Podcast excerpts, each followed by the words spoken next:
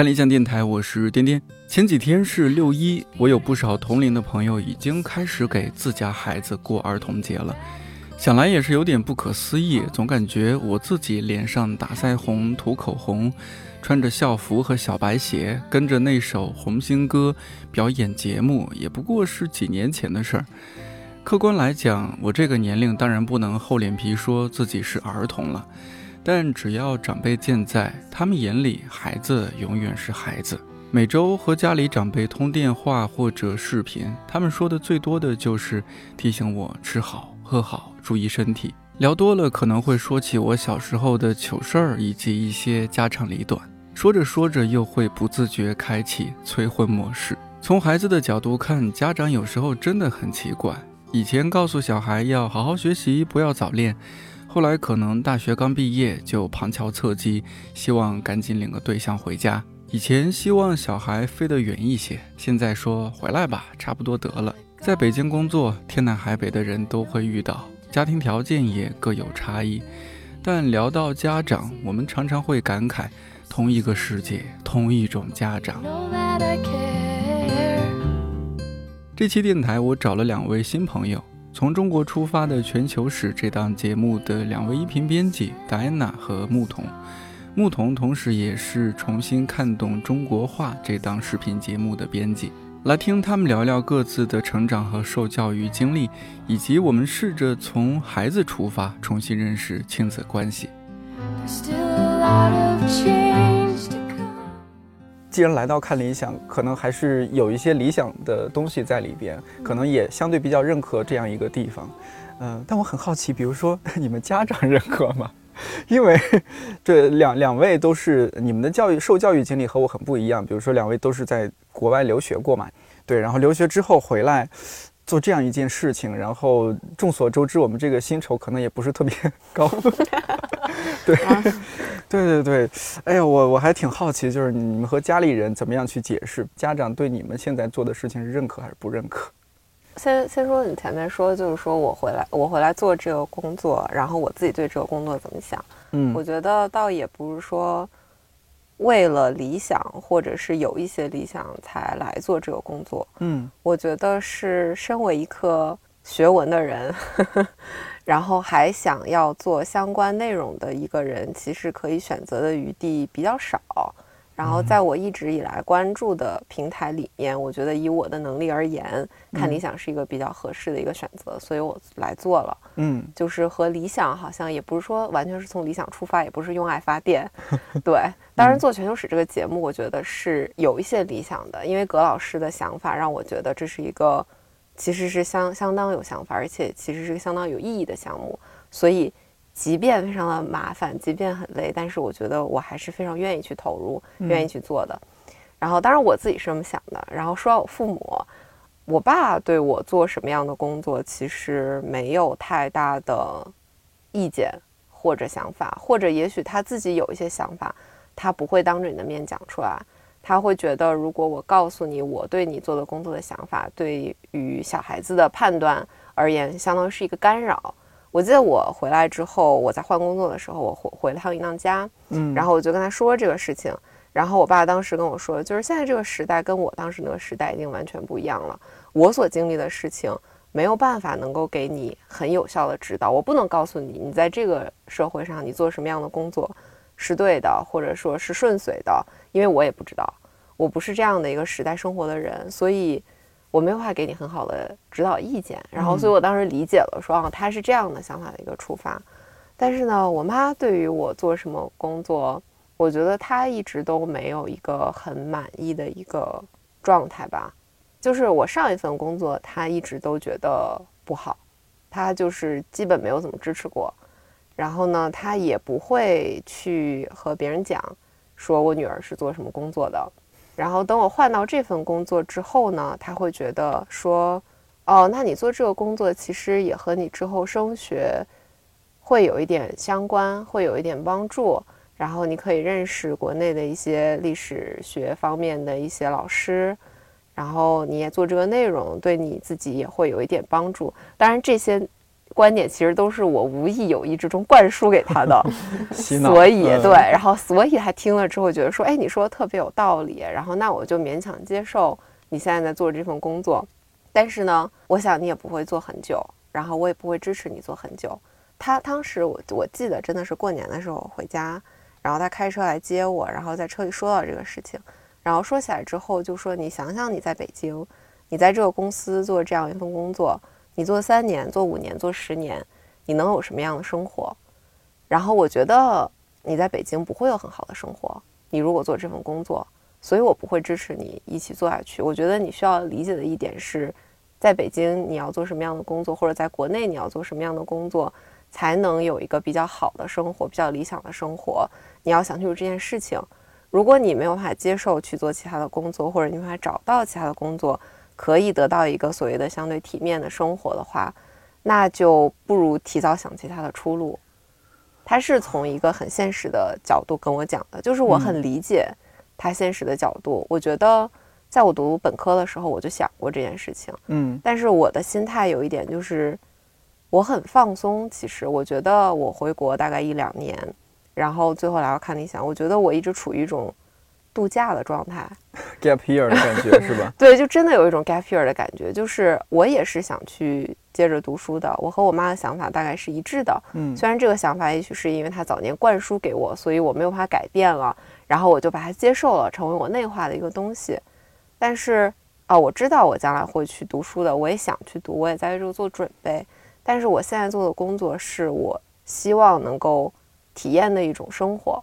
我想要去体验不同的工作，我想做这种不一样的东西。我并没有考虑说真的在这里干三年、五年、十年，我没有想说把它作为一生的事业 去奉献。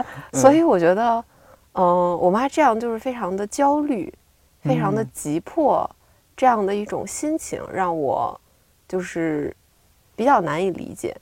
她是处于一个非常焦虑的状态。然后他会把这个焦虑灌输给我，就是他每一次跟我交流，无论聊什么，他都会把这个焦虑灌输给我。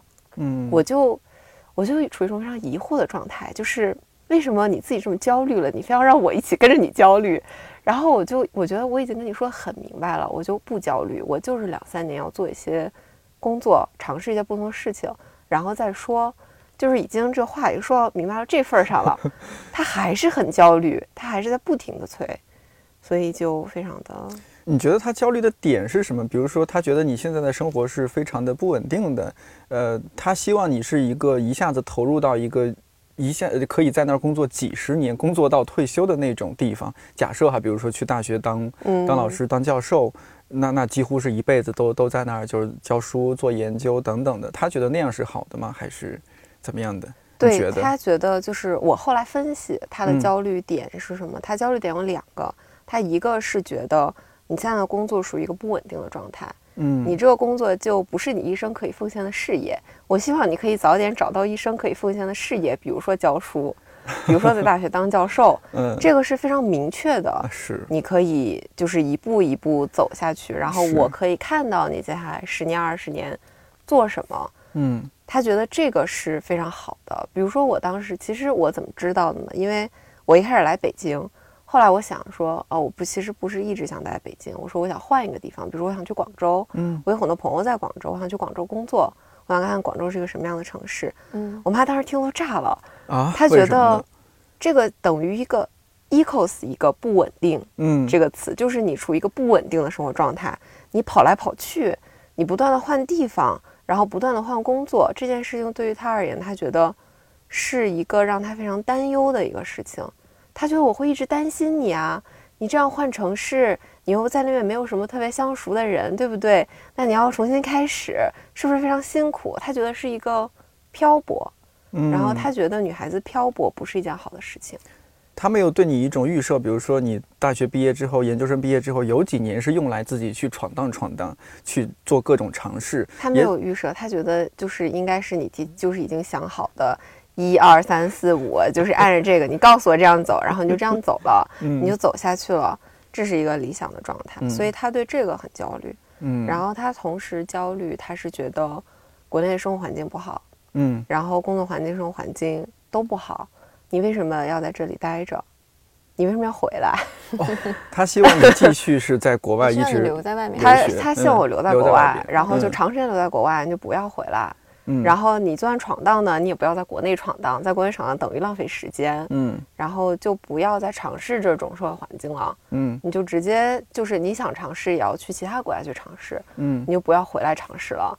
所以他非常焦虑这个，他觉得如果你把就是这个年轻的所谓最好的这几年的时间都放在这种事情上，嗯，他觉得是一个挺浪费的事情。他有一种时间上的紧迫感。我我有一个小疑问，就是其实你这样的父母没有在中国不是特别特别典型的，但是我比较确定的是，我觉得你的父母应该都是受了很好的教育的，算是吧？是吧？可 可以方便透露一下吗？比如说父母分别是怎样的一个受教育状况？就是我妈是医生，嗯，然后那他肯定是一个研究生或者博士毕业的状态吗？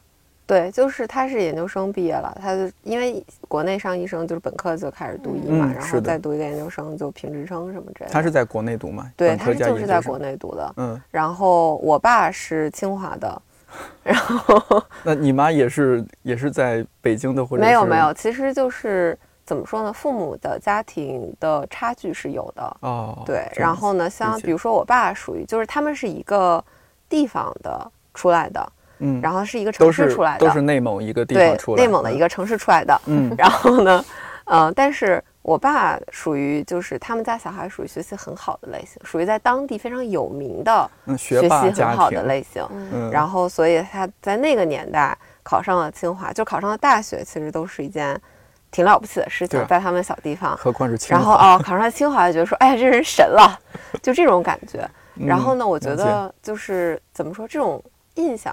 有一点根深蒂固，其实真的是有点根深蒂固。我觉得在我妈心里是有一点根深蒂固。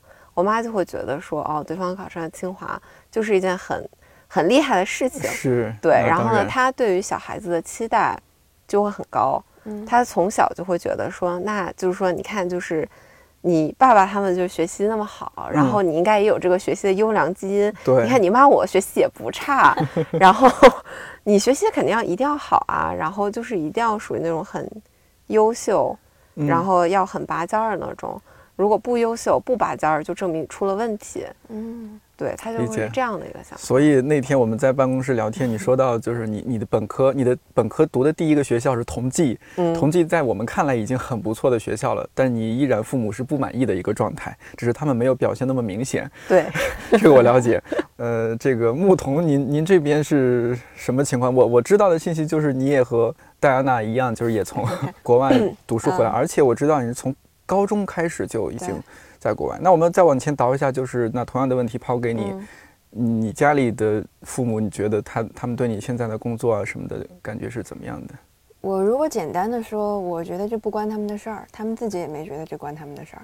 我如果详细点说，我从你那儿开始啊，如果我是你，或者我是你妈的另一个小孩，我觉得他要打断我的腿，或者我跟他可能会对打起来。嗯，怎么说呢？就是有点类似于，比如说，颠颠，你买了一件衣服，或者你找了一个女朋友，或者你找了个男朋友。如果说我认识你，我是你的朋友，或者我是你的熟人，我可以发表一下意见，说我喜不喜欢他，我觉得他好不好看，聪不聪明，跟你配不配。但是我如果说我对你找了个人满不满意，我觉得我还挺满意的，你会不会觉得有点自大？哦，有点奇怪，就关你什么事儿？我们家可能都是这样想的，就我父母不会觉得这是，就我从上学开始。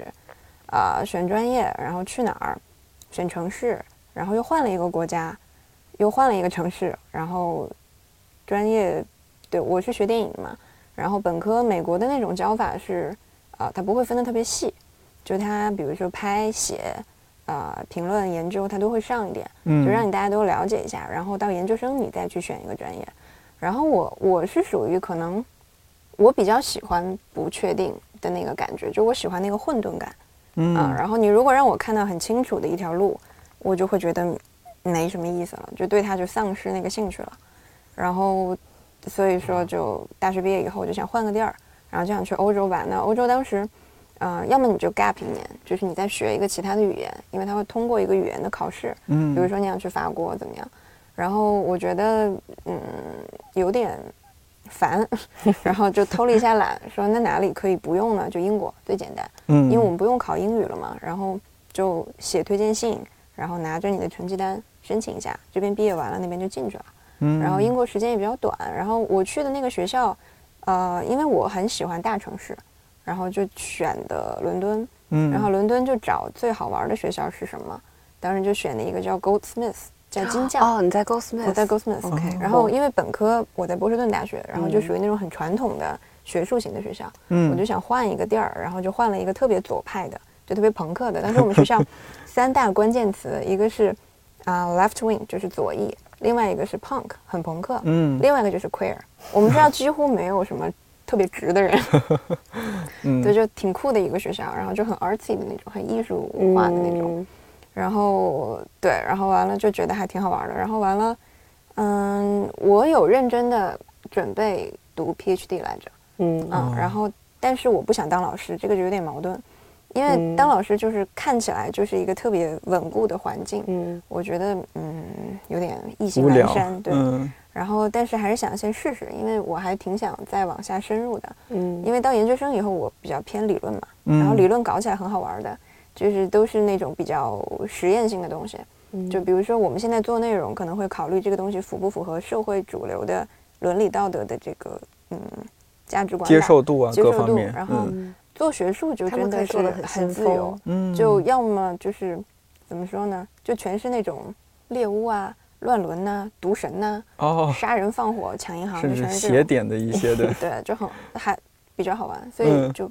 锻炼的我现在趣味比较重口，很好，希望把这种口味传递在作品上。不行，传递在作品，强哥杀了我。然后，嗯嗯，对，然后完了就考了 PhD，然后我还把数学捡起来又上了一次，然后也考了一个不怎么样的分数。我从小偏科偏的厉害，就也是文科生嘛，文科生就理科都很烂，然后就费九牛二虎之力考了个 GRE，然后升的学校升了几所我喜欢的都没要我，要么就不给钱。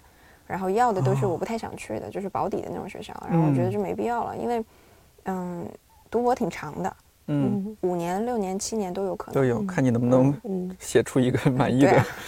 然后就觉得那就先缓缓吧，嗯。然后就对啊，就说先回国呗。然后因为我不反感回国，然后我爸妈是属于你爱怎么着怎么着。我妈可能跟我比较一致，就她喜欢不确定性。嗯。我从小接受的教育就是不要太保守。嗯，如果你对一个东西都很熟了，你很容易陷到一个惯性的想法里面，就觉得什么事情绝对是什么样的。我从小特别早接触的一个概念就是，你别说你绝对怎么样，就比如说我小时候觉得说，啊，我绝对不喜欢卷发，我觉得就是直的比较好看。结果后来我妈说你绝对会后悔的啊，你别说你绝对怎么着。结果上高中果然，我高中理了一个就比板寸长点儿的头发，我就觉得，然后我妈特开心。贼开心，觉得看我说了吧，就是 told you so。然后我爸其实本身他比较保守一点吧，就是我爸是那个年代的独生子女，嗯，然后我爸是学物理的，然后属于那种成绩很好、很努力的小孩儿，然后理科生都是理科家庭。对，但是我爸比较好一点的就是他从小被比较严格的规管之后，他就觉得他就不怎么管我。我妈可能是因为跟我趣味比较相近，所以他觉得啊挺好的。我爸是觉得。你怎么着都行，就不太关他的事儿，嗯，然后，但确定他们是很爱你的，好吧？他们很爱我，就是我爱爱和这种管制其实是两回事。就这种关系可能相对平等一点吧。就我是属于比较小的时候就会开始闹腾的那种，就比如说，嗯，我小时候不是学舞蹈嘛，然后完了就很疼嘛，就压那个软开度的时候，嗯，然后刚好那会儿是碰到 SARS。然后就当时少年宫，对少年宫就停摆一段时间，然后我就很开心啊，我就说那我不去了，那就不去了。然后后来就停了两年，然后后来我觉得那还是去吧，那就去吧。然后又非常痛苦的把它重新压开。然后包括我们小时候不是那会儿很流行学奥数嘛，就那个什么奥林匹克数学竞赛。对。然后我小时候理科烂的一塌糊涂，对，然后就觉得不喜欢，然后说可以先去听听看，然后听听看，确实不喜欢那就算了。嗯啊，基本上属于这种，就是。我觉得可能他们一个比较核心的理念是以一个是以趣味为驱动吧，嗯，然后另外一个就是对自己好点儿，就凡事儿别逼那么狠，所以基本上可能百分之八十的力气使出来就不错了。嗯，你说这个是不是和你你父母都是四川人吗？嗯，没有，嗯，怎么讲？这个比较复杂哦，比较复杂一些。就我妈根儿上应该是算四川人，嗯，但她是东北长大的，因为我外公是工程师，哦，就建电厂走南闯北那种，所以我妈妈是在东北出生长大，嗯，然后又回到四川这边念大学，哦，这样，然后中间漂泊过一个童年，一个少年，对，嗯，所以可能这个也有关系吧，就她不会笃定的认为什么东西一定是什么样的。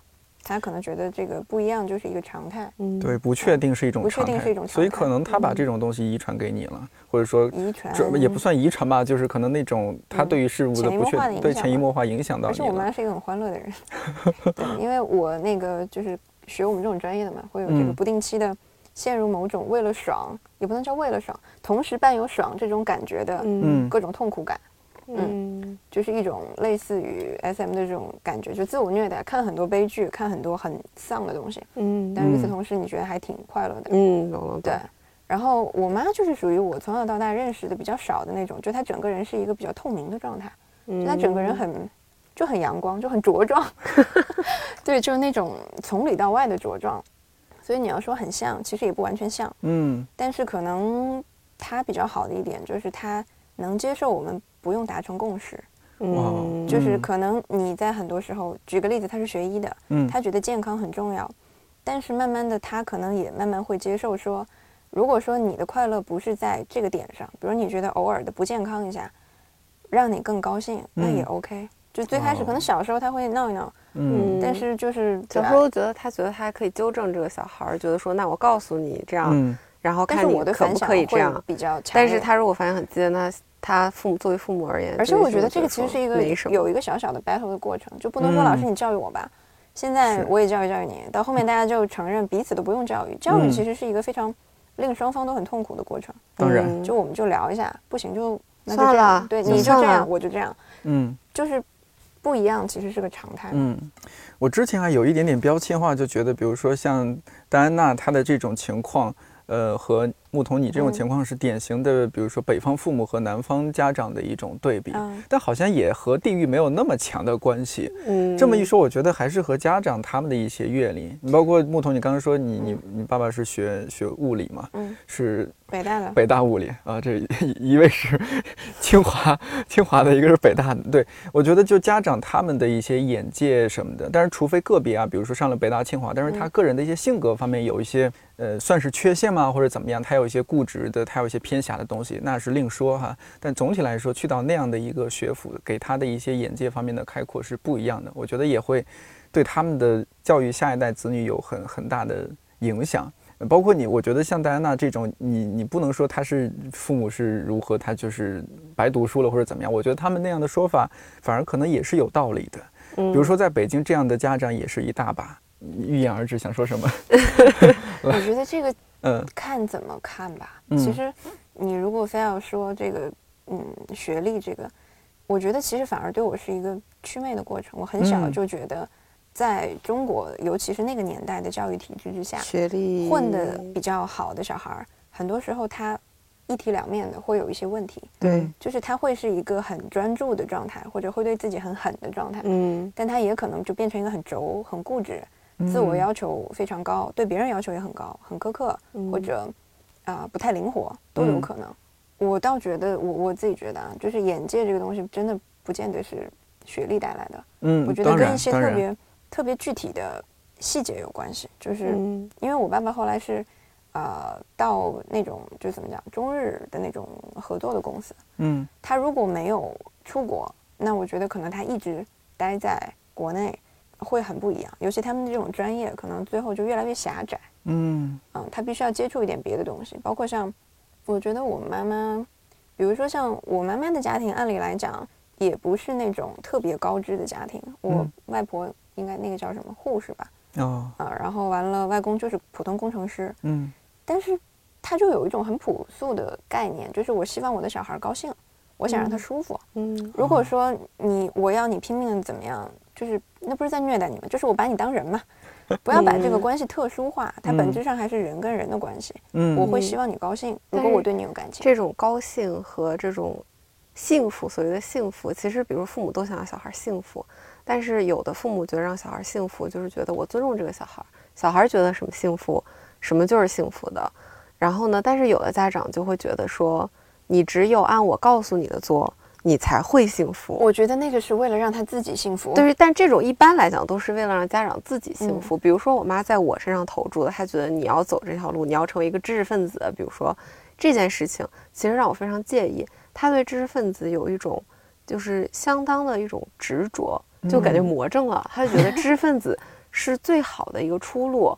然后我后来想，为什么？其实他就是觉得他自己没有能够成为一个所谓的知识分子。嗯，因为做医生，其实无论如何，他其实是个体力劳动。嗯，医生很难说是一个没有那么知识分子，就那种，就是他是一个体力劳动。嗯，然后他就会觉得说啊，你看读书，对吧？教书育人这种，然后搞研究这种，就是很体面，知识分子桃李满天下，哎，就是优雅，哎，很传统的那种想法。我后来还接触过，我之前做留学相关的那种工作，嗯，然后也有的家长告诉小孩什么，他觉得小孩要过一个体面，他觉得说，哎，你去做策展，你学美术史啊，这种就是你知道，家长没有想过洋气，就是你觉得说，哎，这个听起来很洋气，听起来很体面，但你知道做策展有多穷吗？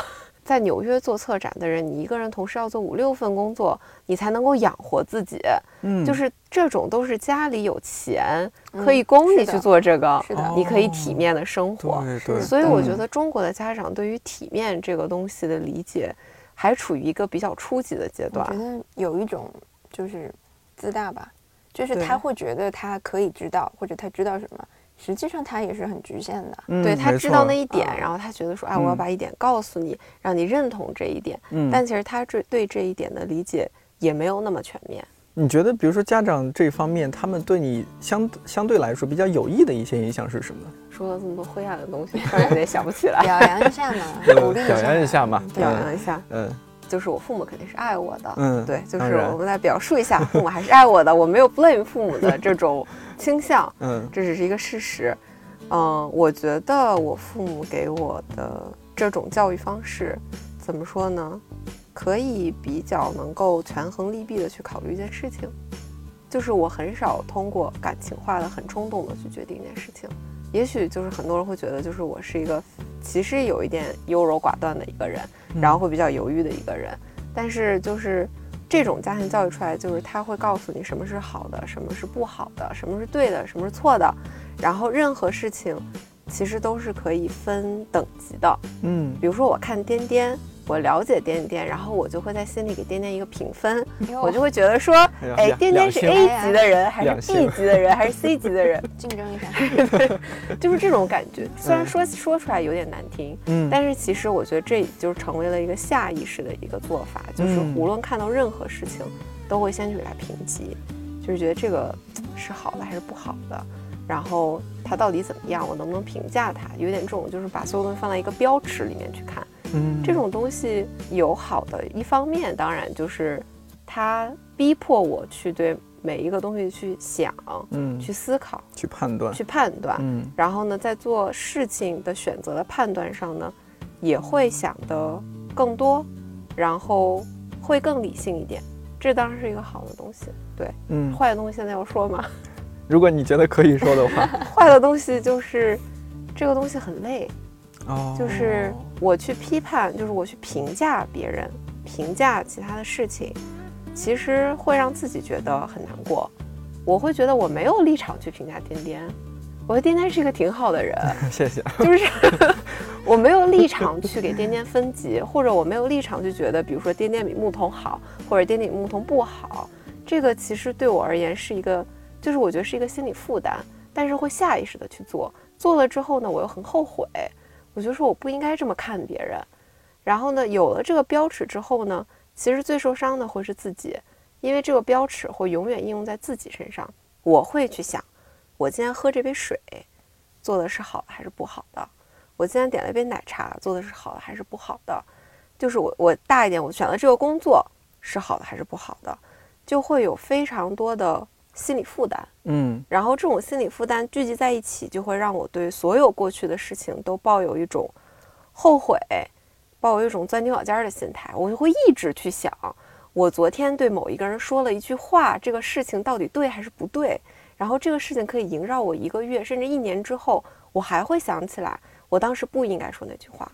啊，对，然后这个就会有一点相当大的心理负担，我觉得是因为这个东西让我变成一个特别自卑的人，我会觉得我拿这种标尺去看别人，我拿这种标尺看自己，别人也会同样拿这种标尺来看我，所以我会想，我昨天跟那人说了一句话，是不是这样？从那天开始，我在那个人眼里就下降了一个等级，或者是变成了一个不可相遇的人，就有一点这种心理负担。其实。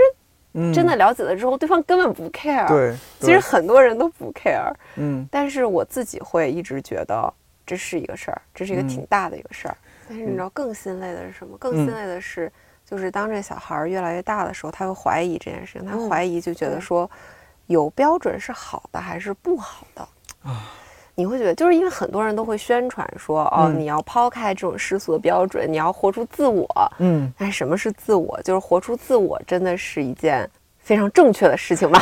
我们这样讲，非常正确的事情吗？我理解你的说法，真的不一定啊。然后呢？但是你按照标准生活是一件正确的事情吗？嗯，也不一定啊。嗯，然后就大了之后，我觉得我这两年非常疑惑，然后一直在摇摆的一件事情就是，我不知道我生活的标准是什么。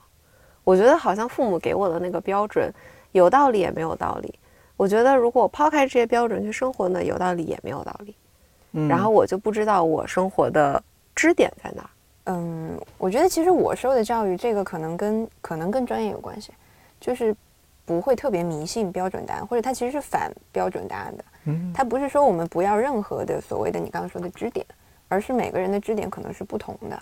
那你选你的那个就可以了，就是我找不到我的支点，找不到这样，你就先承认现在没有，然后就走走看。我觉得不用就是破析的那么狠。比如说，呃，我举一个稍微具体一点的例子吧，就是比如说以前我们喜欢说，啊，把人可以分成哪几类？比如说我们说中国人、英国人、美国人，啊，同性恋、异性恋、双性恋。但是其实这些标准它都是你人为后面去设定的。嗯，你是先有了感觉，这个感觉。可能因为各种各样机缘巧合的原因有的，然后你去给它画到了这个格子里面去，但是它可能不能够那么严丝合缝的卡进去，总会有让你觉得很违和的地方。那其实就是每个人有自己的那一套就可以了，或者是有的人不喜欢有你就不要。我前两天看一个社会，你看我一说就是社会新闻 多好，就是一个男生，呃，在他们村儿那村口有一条铁轨。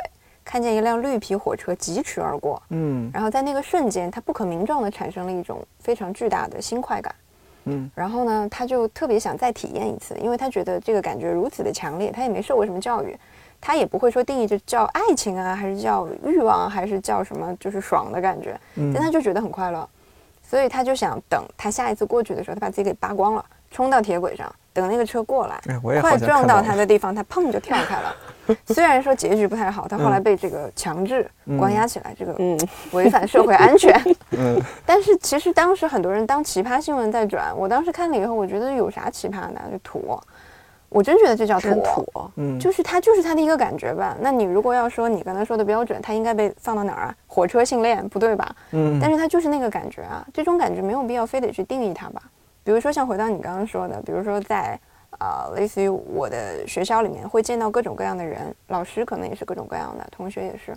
我觉得可能比较大的一个，你非要说不同群体化的不同，就是他们可能比较垮，比较放松，嗯，就是他不会太多的去想这件事情，说我要怎么样，我是怎么样，就是那种怎么讲，说起来还是有点土啊，就是 I define myself，就是我现在就是这样的，那可能明天是什么样不一定啦。打个比方，我现在，嗯，我觉得我今天是这样的，今天我挺白的，明天我晒了个太阳，可能我就变黑了。嗯嗯，那我今天我还觉得我挺喜欢颠颠的，明天颠颠得罪我了，我不喜欢他了。嗯，就是它是一个变化的过程吧。嗯，所以我倒觉得，嗯，标准这种东西没有带给过我个人特别大的压力。就是尊重人性。的一些一些做法，我觉得关于标准这个，就是因为他讲他学校的环境，我想到我学校的环境，因为我是女校毕业的，嗯，然后女校其实我们那学校就是以这种 LGBTQ 群体友好出名，就是全面排名第一那种感觉，然后所以这个学校其实说起来，它是一个相当开放，对于标准这种东西也是相当反对的一个东西。我也真的是从同济出来之后，到了那个环境，才真的去。被冲击到，就觉得说哦，你可以 define 你自己。我当时有一个学妹，其实就一个非常简单的事情，回国写了一个文章，我觉得非常有同感。就是现在女孩子，比如说大家都要说减肥这件事情，嗯，大家觉得这个美感这个东西，然后她回国了之后呢，就是她爸妈就天天说她说，哎，你看你又胖了，你看你是个裤子又穿不进去了，你就不能减点肥吗？你就不能瘦一点吗？嗯，然后她说，她最后写的就是说我经历了我这样的教育环境，我觉得我的身材怎么样？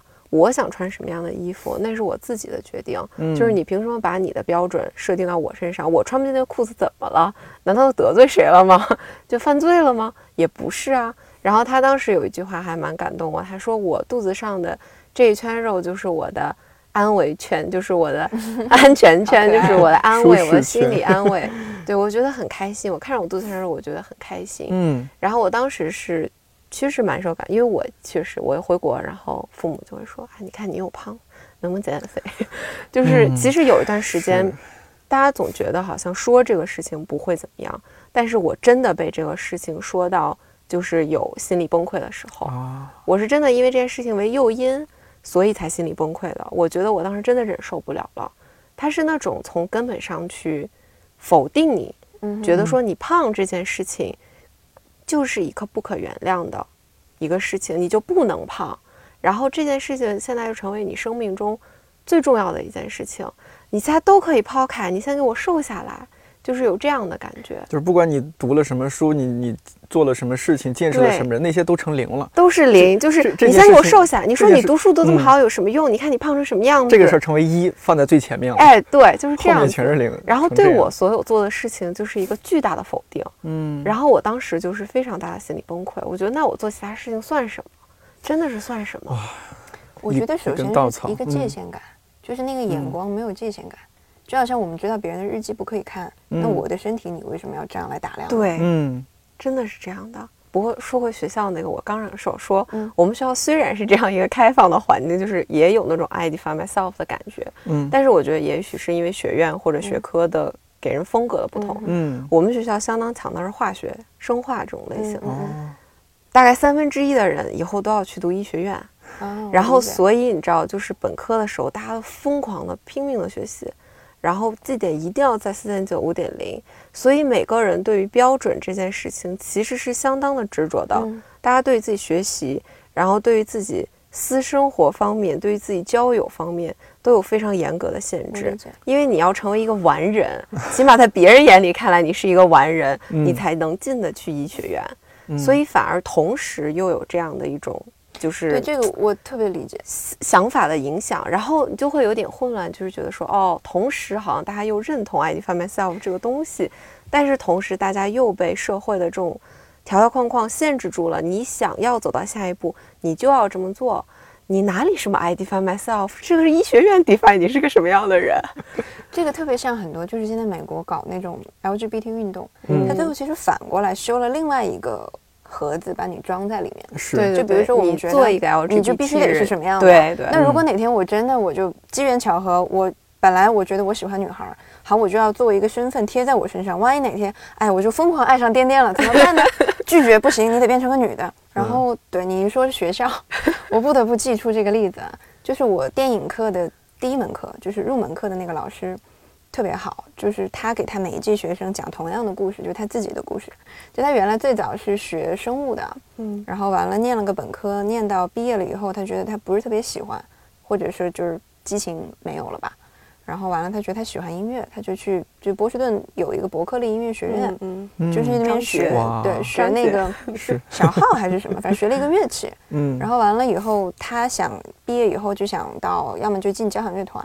但他又觉得那个生活好像也不是让他完全能够有激情的那种东西，然后完了他就跑到非洲去待了两年，在当地做记者，然后完了也做志愿者，当然就是肯定过比较嗯，不能叫贫穷，就比较朴素的生活，但是他要求可能也不高，然后他觉得另外那个部分能够能够就是自给自足吧，然后最后他觉得他喜欢电影，他就又去上了一个电影，好像是去加州那边，那边不是就 Hollywood 嘛，就很强。然后最后到我们学校当了老师，因为就这种教电影的，他不需要一定要读 PhD 嘛。嗯，就如果你是技工很牛，比如说我是教拍摄的，嗯，我有很好的经验也 OK。嗯，然后他倒不是说大家都要学他或者怎么样，而是说，他的落点是落在，其实他以前的一切也没有浪费啊。虽然他变来变去的，嗯，他现在在教书之余，他也会去各种酒吧做演出。他因为他还是喜欢音乐，嗯，他只是不是他的职业。就大家不用特别特别的较劲，很多事情，啊，就你永远不知道明天会怎么样。那计划这个东西其实是很不可靠的。对。那如果你现在没有确定的答案，那就不要计划就好了。嗯啊，我后来也理解这一点。我后来也觉得，就是好像很多人觉得你过去的很多经历都是一个浪费，但是其实每一个经历到最后都会有一个特别意想不到的一个出口。我觉得是。就不知道什么时候你会有这个机遇，然后哦，过去那个经历好像就用上了这种感觉。所以我觉得，就是我们某种程度上，你比如说读了大学，然后离开家长，这种家庭教育一定程度上几乎结束了。我觉得上大学之后，父母对我的这种影响已经真的很少了。就他会觉得，甚至我对你的了解不如你现在身边的这些朋友。那到了后面这个阶段，我觉得可能更多就是一些自我教育、自我探索。啊，就是我们去交什么朋友，然后比如说你像你第一份工作选择这这边，我觉得其实都进入了一个自我教育的一个状态。但又又回到我们最就是录音开始说到一些事情，就是我们探索就是人应该是怎样一个人。嗯，那牧童虽然说你确实是一个不确定性的这样一个状态，但是有没有想过说将来有有哪些东西是能够确定的，然后再去有更多的不确定？确定的就是不确定吧。就是我今天的 slogan，slogan，哦，真的可以，真的可以。我全球史如果能这么起名字就好了。对我们两个为什么这么没有文采在这个节目上？就是主要是需要我们多聊天，然后就可以把这些碰撞出来。我是觉得，反正变化本身可能会是我比较坚持的东西，不变的这个东西。嗯。然后我可以确定的，我能够给出一些很具体、很细小的东西，就我可能想要去尝试的，比如说，嗯，我想再添几个纹身，然后比如说我想。再在不同的没有去过的国家生活一段时间哦，是这样子的。就是如果讲到这个话题，我觉得我们两个并不是童年阴影，我们两个是就是相对应该算是比较顺遂的吧。啊，就是我觉得虽然父母对我的教育是说我给你限制条条框框，嗯，你要知道这些标准，但是在很多事情的选择上还是尊重了我最后的选择。比如说我高一、高一、高二分班选文科的时候。我们家也都是理科生，全部都是理科生。对，我姑姑也是理科生，我 姑姑俩孩子最后也是选了理科生，结果最后只有我一个选了文科。当时他们是蛮担心的，就觉得说我们对文科一点都不了解，你这样真的没问题吗？就是也是说了一些，但是他不会最后 force 我，强迫我说你一定要选理科或者怎么样，他最后还是尊重了我选了文科，我就顺利读了文。然后呢，我大学的专业我说我要读东亚研究。他们也觉得说这个听起来好像不太靠谱啊，但是最后也没有说什么，就是反正我就是选了，我就是选了，所以我觉得好像我也没有被特别的压制或者是嗯破碎的感觉。我觉得就是在这种方向上，我觉得我是很茁壮成长起来的。哎呦，那牧童应该更是了。我觉得 散养的最健康。嗯，这么讲吧，嗯嗯，我觉得我从小的环境，嗯。你刚才说的那种比较飞扬的灵性的东西，我大概能 get 到那种感觉。嗯，我可能一个比较大的不一样，是因为我觉得我妈妈就是那样的人，就是他的这个部分就被保留的很好。嗯，再往上倒，我外婆就是这样的人。我外婆是属于到七八十岁还会写诗，然后就当然她也没啥文化，太多文化，但是就是她会很愿意写写那种很像童言童语的东西。嗯，然后会去捡那种石头。然后捡上来，如果有花纹，她就把它画成各种小动物，然后送给我。就我从小会收到这样的礼物，然后我所以说我一直觉得那个就是世界里面很多东西就是这样的，啊，也没有经历谁来就故意来牧童我打击你一下，没有经历这种恶意的时刻，嗯，所以就还好。然后我现在包括我，就我妈妈是大学老师嘛，就很多学校分的房子。然后那个小院里头就都是大学老师的小孩儿，就会有一个小圈子。嗯，所以即使是独生子女，你其实也有一帮小伙伴。然后就每次到夏天的时候，我妈的理论是上学这么累，回来写啥作业先玩。然后完了就基本上七点开始放那个什么大风车嘛，之前差不多四五点六点那几个小时就是一帮小孩在底下玩。嗯，然后当时我们那个楼就是那种居民楼嘛，那个年代的居民楼也不是很高，可能就二楼六楼。最多六楼，嗯，然后就有那个天台，嗯，一帮小孩在上面跑，然后跑到那个太阳就夕阳西下，打着那个红光，嗯，满脸泛着油光的时候，然后所有的小孩就怎么讲？这个其实特别像后来我看，后来做田野调查，就看那种耽美小说里面一个情节，就他们当时在东北的一个小城里面，会有一个叫跨栏的东西，就是男生显示自己很牛，就从一栋楼。可能中间隔着一米或者怎么样，从这边跨过去。嗯，我们小时候就玩过那个。当时我看到那我就觉得，对我小时候就玩那个。我们当时叫什么跳飞楼，就感觉自己飞檐走壁。一帮小孩腿就那么点儿短，就那么点儿年纪，然后基本上就是大热的天儿，穿着小背心儿、小短裤就在那跳来跳去的。我现在脑子里回想童年就是这种画面，所以就属于那种飞起来没有被打下去的那种状态。嗯嗯。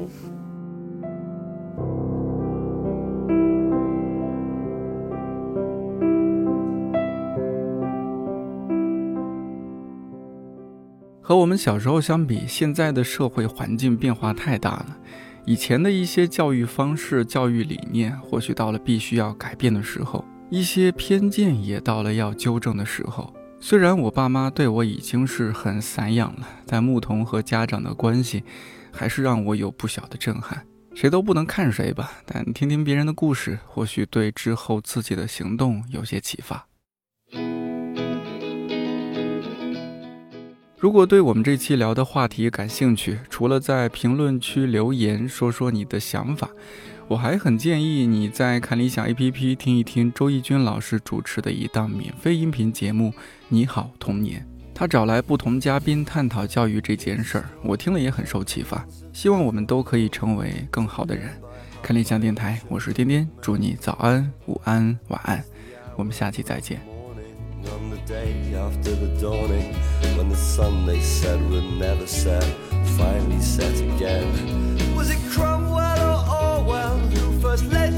Stairwell which leads only forever to kingdom come. Rushed along by guiding hands whispers of the promised land. They wished you luck and handed you a gun.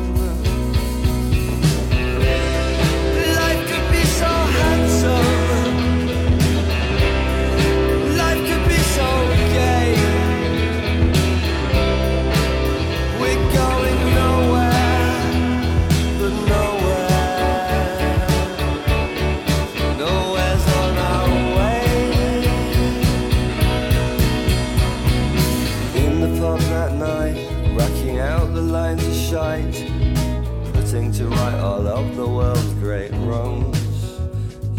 thought that they were brothers, then they half murdered